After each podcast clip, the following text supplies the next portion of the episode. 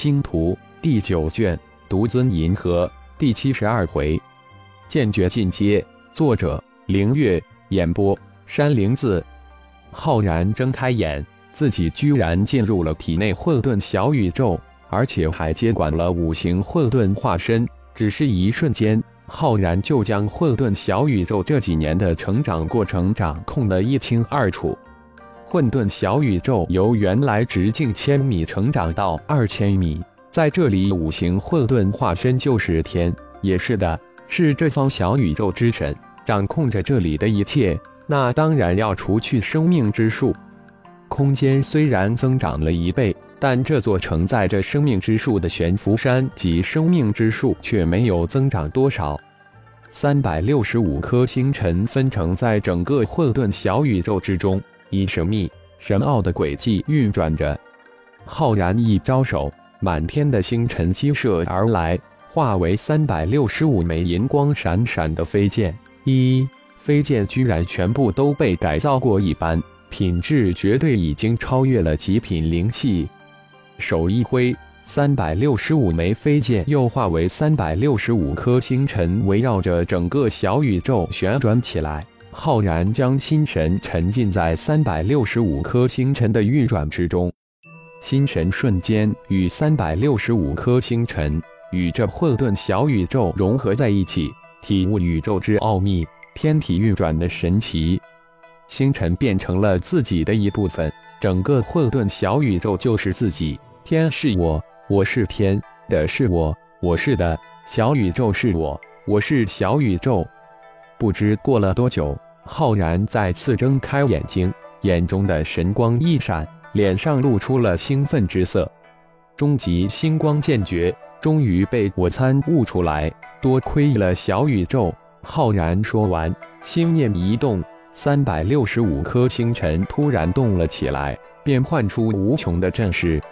心念再动，三百六十五颗星辰瞬间归位，似乎根本就没有动过一般。二十七层的五行神灵诀，五行混沌化身已经修炼到第七层，相当于修真界的合体之境，但又比合体之境的高手强大了很多。五行混沌神灵诀必须以混沌之体来修炼，前期进展较快，越到后面越困难。五行混沌化身的修炼越到后面需要的灵气越多，如果不是灵气制约。可能五行混沌化身早就突破到九层、十层了。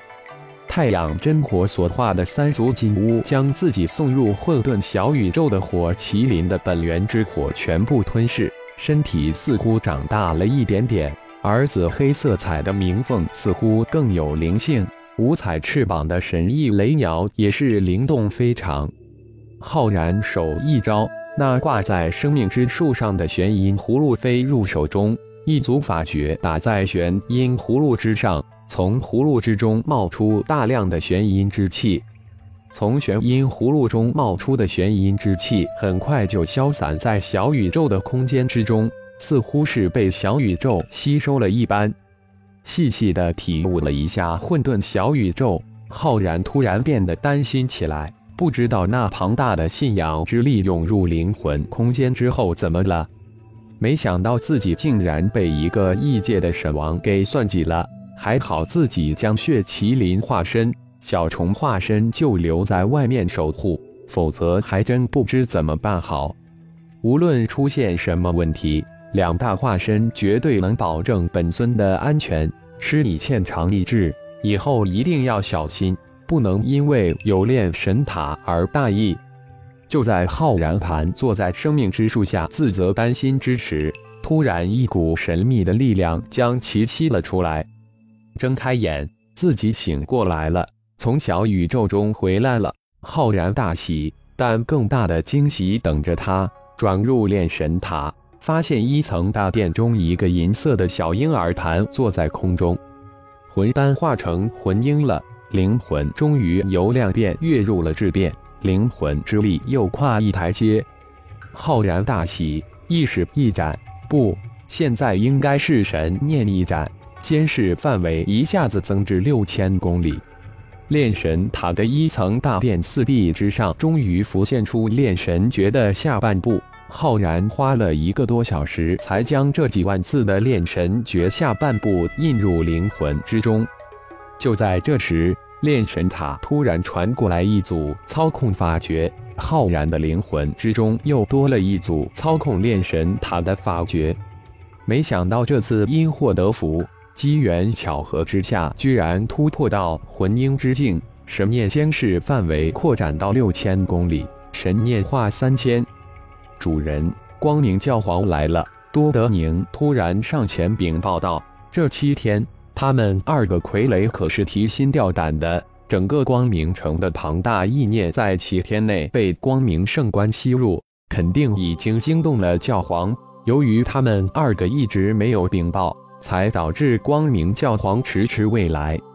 现在教皇终于坐不住了，亲自上来查看。正好这时主人行转过来。”哦，来的恰是时候，你们二个就如此这般回答就行了。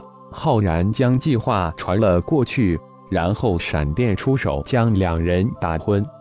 右手一招，我们该走了。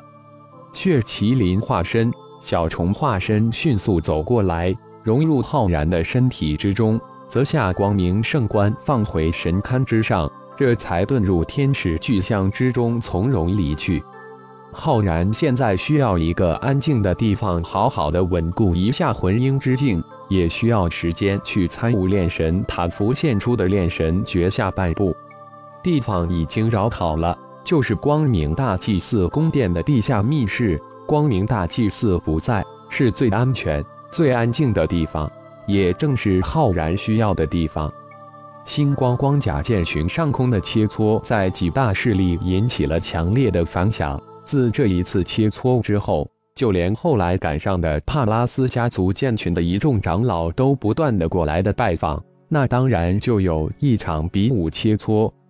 李氏、张氏、吕氏、帕拉斯四大家族以及星光光甲五大势力终于汇集在一起，五方势力之间的切磋不断，几乎每天都有这样的战斗。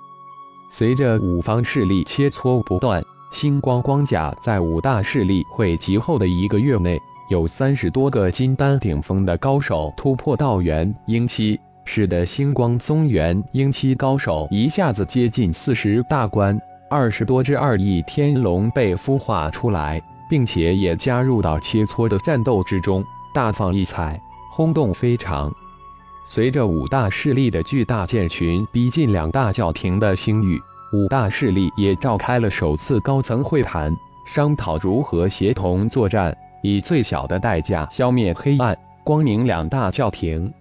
会议之后，五大势力的五大剑群又各奔自己的战场，展开了新一轮的星际之战。随着五大势力剑群的全面进攻，黑暗、光明二大教廷终于拿出了他们的终极武器——中子星堡垒。